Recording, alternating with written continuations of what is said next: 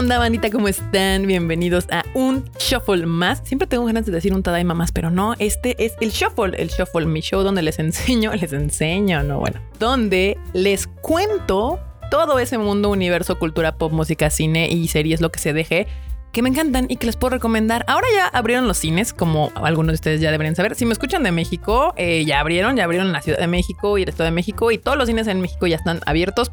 Próximamente se van a abrir ya también varios en Latinoamérica, así que ya andamos en eso. Ya fui a ver tres películas al cine, les voy a contar qué tal están, si vale la pena que puedan salir al cine, si están divertidas o no y demás. También me aventé una serie, serie documental diría yo, en Netflix y acá les voy a contar también de qué va. Y pues vamos a cerrar este bonito shuffle regresando con la sección de música, con un grupo muy nuevo, muy nuevo. Así que vamos a empezar primero. Les quiero contar, no se les olvide que este no es el único podcast del Tadaima. Tenemos otros dos podcasts del Tadaima. El Rage Quit, que es de videojuegos, donde Marmota y Q pues hablan de las noticias de videojuegos de la semana, qué pasó, qué no pasó y pues en general rantean como le encanta hacer a la marmota. Y del otro lado tenemos a Mr. Freud con Animal Divan, donde cada semana nos está contando lo nuevo que pasa en el universo del anime por cada capítulo, cuáles valen la pena y cuáles pues ya podrían dropear. dropear. Y de hecho, si no están viendo todas las series, ahí se enteran del chismerío otaku. Y bueno, pues vamos a empezar con el cine. Esta bueno, ¿cómo les explico? A mí me fascina, me encanta ir al cine. Ya lo intenté todo este año, ver series y películas en mi pantalla. Las series como que el cerebro ya está acostumbrado y así, pero ver películas no es lo mismo que verlas en el cine. Siempre te distrae algo que la llamada, que la comida, que el perro, que el bebé, que el primo, que el vecino, que el sonido, que el perro, que los camotes o la señora de los tamales, lo que sea, pero no es lo mismo. Y lo comprobé ahora que pude por fin regresar al cine. No se les olvide, bandita, tienen que ir con todas sus precauciones, su tapabocas, pueden comerse sus palomitas, pero tampoco, o sea, se las comen a gusto, te vuelven a poner sus tapabocas y todos tranquilos, no pasa nada. Pero bueno, hay dos cosas que les quiero contar. Primero, eh, trajeron las películas de Harry Potter. Si que ustedes quieren volver a ver las películas de Harry Potter en pantalla grande, esta es su oportunidad. Y también, como ustedes ya saben, tenemos Fate Stay Night, la trilogía este fin de semana, pero no se preocupen si ustedes no, vieron, no pudieron ir al cine el fin de semana. Desde el lunes 15 de marzo va a estar solamente la tercera película. Para los que no quieren ver toda la trilogía y solamente quieren ver la tercera película, va a estar desde el lunes 15. Toda la semana van a poder ir al cine, a su cine más cercano. Revisen cartelera con Cinepolis. Esa parte no le toca al Gonichua, eso lo tienen que ver con el cine. Y recuerden que hay unas postales que si asisten, las pueden pedir al entrar, al ingresar a la sala o con atención a clientes. Son hasta agotar existencias, así que bandita aprovechen, está bonita. Las tres postales están increíbles. Ahora sí, las tres películas que ya pude ver en el cine. Vamos a ir de la primera que vi ahora en el regreso, en la reapertura de los cines, hasta la última. La primera que me aventé a ver fue la de Monster Hunter, que ya era una de estas películas prometidas desde noviembre, si no me equivoco, del año pasado y que se pudo estrenar en varias partes del país conforme se fueron abriendo los cines. Entonces no sé si ustedes ya se dieron la oportunidad de, verla. Está protagonizada por Mila Jovovich y pues la verdad es pura acción. O sea, yo no sé qué esperan ustedes cuando van a ver Monster Hunter. Eh, digamos que es otra vez Mila Jovovich entrando al mundo de videojuegos como lo hizo en Resident Evil. Y pues es como, no es tal cual como el videojuego. Si ustedes son fans del videojuego, tal vez emocionen al ver, o sea, los monstruos, porque hay varios hay muchas referencias. Y esa parte está muy cool. La historia es súper plana y la verdad es que no hay mucho para donde jalar. La película termina justo con la intención y se ve desde el, te ve desde el principio que tiene la intención de hacer más. Yo tengo un problema con esto porque recientemente esta nueva modita que tienen las distribuidoras o más bien las productoras de ya hacer películas con la intención de hacer una trilogía o más películas provocan que esa primera película sea bastante mediocre porque no tiene una historia redonda por sí sola y siempre termina con una continuación. Y yo particularmente soy partidaria de que si voy a ver una película y termina esa película y si no sale una segunda o una tercera, yo sea feliz con esa primera película y no necesite estar esperando o que tenga sentido cuando salga la segunda y la tercera y toda conectada, que es lo mismo que le pasa a la última película de las que voy a hablar hoy. Pero algo que les tengo que decir es que en cuanto entré al cine, se prendió la pantalla y el sonido surround hizo escuchar de atrás de mí hacia adelante al monstruo de Monster Hunter y luego aparece enfrente de mí en esa gran pantallota. La verdad es que sí la disfruté. Me la pasé bien. No es la película que les va a cambiar la vida, pero si ustedes lo que están buscando es un rato de entretenimiento puro, simple y llano, la película está bastante bien. La pueden ir a ver con su mamá, con su papá, con sus primos, con sus hermanos, con lo que ustedes quieran. Esa es una. La otra que también ya tenía tiempo que no salía era la de, Dime Cuando tú. Creo que su estreno estaba planeado para finales de diciembre, pero ya saben que en cuanto empezó la Navidad nos encerraron a todos otra vez, aquí por lo menos en la Ciudad de México y en el Estado de México. Entonces la postergaron y recientemente volvió a ser liberada esta película mexicana llamada Dime Cuando tú. Ay, mi querido cine mexicano. Para empezar, como todo, es una comedia romántica, entre comillas. Eh, está interesante, está divertida, me la pasé bien. Los actores son Jimena Romo, que yo no la conocía, la verdad lo hace muy bien. Y José Carlos Ruiz, que él sí lo ubico bastante por también por, pues es que bueno, te dice por otras comedias románticas, pero es que tristemente el cine mexicano más comercial, eso es lo único que hace. Y bueno, eh, la película me parece que está mejor que el promedio del cine mexicano, pero lo que le falla es que tiene muchas ideas y no concreta en ninguna. La película prácticamente empieza con este chico llamado José Carlos Ruiz que eh, pues prácticamente es un workaholic, se dedica a trabajar, vive en Los Ángeles, California con toda su familia, bueno, con sus abuelos porque sus papás murieron. Y en la primera secuencia, en los primeros 10 minutos, el abuelo muere de un infarto y le deja un libro, una libreta con, lo, con los deseos o cosas que el abuelo quisiera que su nieto experimentara. Dado que se ha dedicado toda su vida prácticamente a ser excelente en los estudios, excelente en el trabajo, pero realmente no tiene una vida social, nunca se ha enamorado y demás. Y aparte, pues al ser los abuelos de la Ciudad de México, ellos quieren que su hijo, su hijo, su nieto, eh, pues conozca esta bonita ciudad que algunos aman, otros odian, pero bueno, es la Ciudad de México. Y por ahí yo dije, ah, se oye interesante este concepto. Al final, obviamente, de la lista es enamórate, como todo, es importante el amor. Pero dije, bueno, está interesante porque es un concepto de, de, bueno, pues ya saben, la bucket list, vivir experiencias, van a aprovechar la Ciudad de México, va a ser algo más que solamente una historia de amor entre los dos morrillos. Y no es ni una ni la otra cosa. Ponen, nunca entendí si él realmente es una persona diferente al final de la película. Tampoco parece que se vaya a quedar con la chica. Entonces, la verdad es que ni siquiera me siento mal de contarles un poco cómo va la película, porque eh, pues es de esas películas donde las escenas más entretenidas pues están en el tráiler. Y ya, yo la verdad creo que esta sí se pueden esperar. A diferencia de Monster Hunter, que creo que vale la pena porque sí mejora muchísimo la experiencia, pues ver monstruos gigantes en la pantalla grande. Esta película, dime cuando tú no tiene ningún problema, yo a mi punto de particular de vista, que se esperen a verla en streaming o pues no sé, en el 5 o algo así. En streaming es probable que salga antes. Y ahí la disfruten, se rían un rato y ya me cuenten si les gustó o no. Y la última, que justo me lancé a ver ayer, si no me equivoco, porque salió la semana pasada, pero no en la Ciudad de México, porque justamente como la Ciudad de México trae mucho estreno atrasado, están metiendo algunas películas en tiempo y otras las desfasan, y en este caso desfasaron Caos el inicio para la Ciudad de México. Esta película está distribuida por Corazón Films, protagonizada por Tom Holland y Daisy Ridley. Esta película está basada y se nota desde el tráiler a leguas, así a kilómetros de distancia, que está basada en una trilogía, o sea, está basada en unos libros los cuales son una trilogía y, la, y los libros se llaman Chaos Walking, escritos por Patrick Nest. No sé si ustedes han leído libros. A mí la película me da la impresión que va muy rápido. Yo estaba viendo la película y dije, seguramente los libros están mucho más entretenidos. Pero bueno, primero les voy a hablar lo que no me gustó y después lo que sí me gustó. Que no me gustó eh, la relación entre Tom Holland y Daisy Ridley. No es porque ellos sean malos actores, sino que se supone que en este viaje que ellos emprenden pues yo imaginaría que la intención es que se enamoren o, tengan una relación, o sea, crezca una relación entre ellos, como lo quieran ver, pero no los veo enamorándose. O sea, Tonko es como muy fraternal. Tom Holland no puede evitar tener una cara de morrillo muy chiquito y Daisy Ridley no se ve tan morrilla. Entonces, este, no sé, ahí me causó un poco conflicto, aunque como amigos se ven poca madre. La otra cosa que no me gustó tanto es justamente eh, que va muy rápido. O sea, yo me faltó más historia, más backstory de los personajes de la villa inicial, donde hay puros hombres, porque son así, qué está sucediendo en esa isla, en esa villa. Está todo ahí muy raro, muy rápido, pasa todo tan rápido que, que esto me da la impresión que, que lo aceleraron mucho. Y después me puse a investigar y sí, en efecto, está muy acelerada la película. Eh, como termina, creo que al final casi del segundo libro, algo así.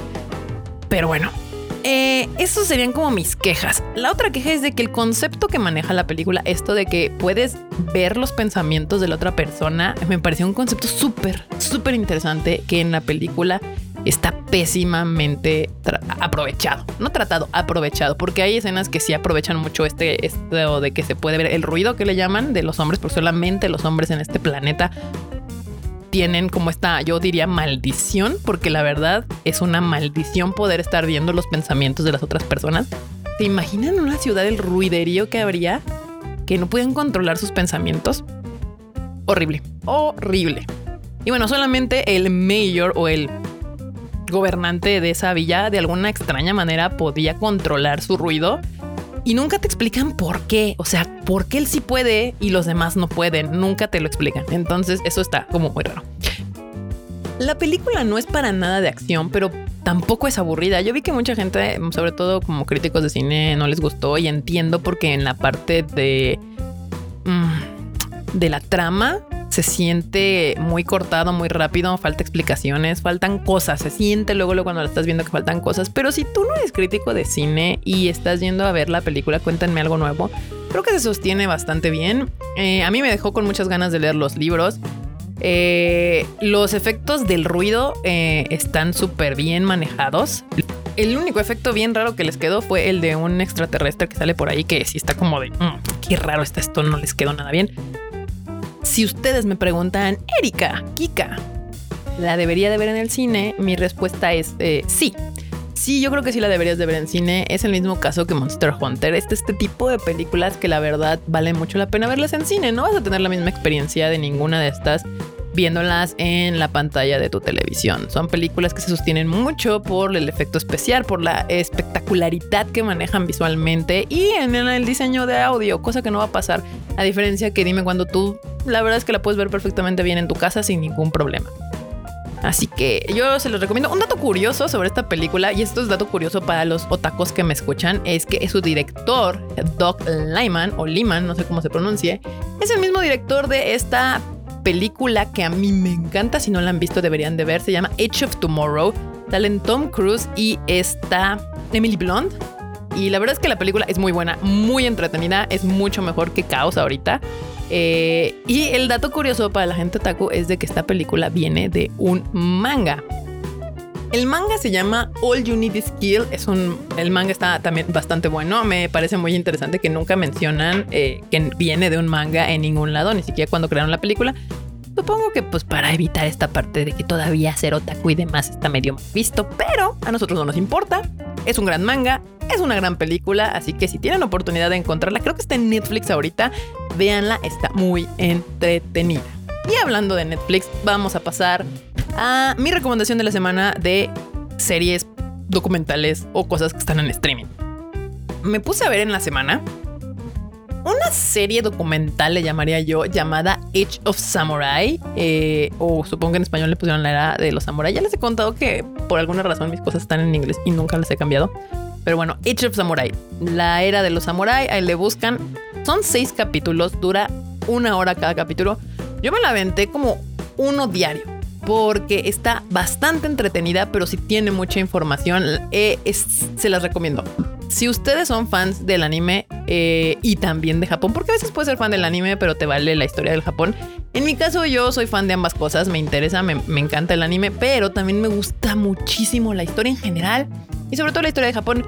Varios de los nombres que mencionan en esta serie yo ya los había escuchado, pero hasta ahorita puedo entender ya con mayor claridad y detalle cuál fue su mm, lugar en la historia de Japón. Uno de ellos, uno de los más importantes, que estoy seguro que algunos de ustedes ya han de haber escuchado este nombre, es Oda Nobunaga, sobre todo porque en el anime lo utilizan mucho este nombre para hacer varios personajes. Ya lo han hecho esta mujer y también por ahí en el Tadaima Live mencionamos que ya también lo habían hecho perro alguna vez. Y otros nombres muy conocidos que yo ya había escuchado y que ahora ya tengo más claro quiénes son, qué hicieron y por qué están ahí, son Toyotomi Hideyoshi y Tokugawa Ieyasu. Estas tres personalidades de la historia del Japón son algo que ustedes deben de conocer si les gustan la historia de los samuráis, si les gustan los castillos japoneses, si les encantan los kimonos, las espadas, las katanas, todo esto. Está súper interesante ver la guerra que sucedió en esta época para tener el inicio de que Japón se unificara. Porque antes de la era de los samuráis, Japón estaba dividido en pues varias regiones controladas por algo que se les llamaba a los, los daimos, que vendrían a ser como terratenientes feudales o algo así del lado occidental. Te les recomiendo mucho si son fans de Japón. Está bien contada porque ya saben que a veces los documentales son bastante aburridos. En este caso no. La verdad es que sí está muy entretenida. Te cuentan un poco más de la historia. No se esconden. Te cuentan que realmente pues eh, no eran del todo tan honorables como uno podría pensar y como Japón y toda, bueno, no solo Japón. A todo el mundo le encanta contar lo bueno de su historia y no lo malo. Pero ahí está, bandita. Se las recomiendo. Que no hay nada mejor que aprender algo nuevo mientras uno se entretiene. Así que ahí está. Age of Samurai, Netflix. Y, y ya para terminar, vamos a regresar con esta sección de música. No se les olvide que siempre les subo todo y lo que hablo aquí y a veces lo que no hablo aquí. Si estoy escuchando una rolita chida y digo, ah, esta les puede gustar, se las pongo en la playlist de El Shuffle que tenemos aquí en el Spotify. Lo pueden encontrar como Shuffle Playlist o Tadaima MX Playlist. Y ya saben que todos los podcasts los pueden encontrar tanto en el Spotify, como en el Google Podcast, como en el Apple Podcast, buscando Tadaima Espacio MX y ahí les van a salir todos. Suscríbanse a la playlist, les, les juro que solamente les estoy subiendo algo que yo creo que está bueno. En esta ocasión les voy a hablar de un nuevo, nuevísimo, súper nuevo grupo llamado, de hecho está chistoso su nombre, se llama Macizo, con C las dos, porque no, yo no las, bueno, Macico podría ser, pero está raro que sea con C. El chiste es que es Macico, Ma, C-I-C-O. Masico. Así lo pueden encontrar. Eh, es tan nuevo que pues estrenó en el 2019, pero es como muy indie este grupo. Casi no hay información de ellos. Apenas recientemente en el 2020 la primera rolilla que les pegó más o menos se llama Aloe. Bien chistoso, ¿no? Sus redes sociales tienen en Twitter 2236 seguidores y en Instagram 393, o sea, son completamente nuevos. Si los quieren seguir es masico-oficial en ambas cuentas. Y ya les puse ahí dos rolillas que me gustan mucho de ellos. Una se llama Aloe y la otra es Hanataba. Están bastante cool. Es un grupo y este sí tiene cara porque ya ven que recientemente Japón le ha dado por tener grupos que no enseñan la cara pero ni por equivocación y todo es por base de eh, pues, animación y personajes. En este caso sí son tres integrantes de este grupo. Uno es eh, Tom Kobayashi, que es, la, el, es el vocalista, y luego tiene una chica que se llama Yukino, que ella toca los teclados, y otro chico que se llama Kiko Horita, que es el guitarrista. Su sonido es súper J-pop y más que nada eh, RB lounge así relajado. O sea, no, aquí no va a haber así como punches, punches, punches. No, es como música mucho más eh, chill para escuchar mientras trabajas y, no te distraiga tanto. Ya se los recomiendo mucho. La de Aloe me encanta y ahí pueden ir en Spotify a buscarlos. Váyanse a la playlist, ahí les puse dos rolitas y ahí los pueden encontrar sin ningún problema. Me gustaron mucho y ya veremos qué les recomiendo la siguiente semana. Muchísimas gracias por escuchar este bonito shuffle. Ya conforme va llegando esto del cine, obviamente voy a empezar a hablar más de películas porque a mí me encanta ir al cine, entonces voy a seguir viendo películas y yo veo de todo, ¿eh? De todo. Aquí les voy a hablar tor, tor, torro, de torro.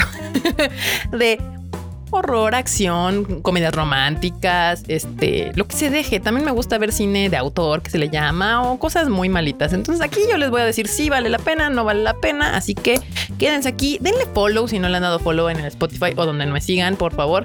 No se les olvide también seguir el Rage Quit si le gustan los videojuegos. Y pues si está aquí es porque le gusta el anime. Ya no pasa nada para que siga a Mr. Fruit Chicken en Anime El Diván en Spotify, Apple Podcast y Google Podcast. También no se les olvide que los miércoles y sábados ya casi estamos a punto de llegar al número 100 de los Tadaima Lives en el YouTube del Tadaima y en el Twitch y en el Facebook donde usted nos quiera ver. Ahí vamos a estar para festejar esos bonitos 100 100 lives. Muchísimas gracias por escucharme el día de hoy y nos estamos escuchando en el siguiente Shuffle Bandita. Bye. Yo soy Kika, no se les olvide, yo soy Kika y me pueden seguir en mis redes sociales como KikaMX-bajo. Ahora sí, bye.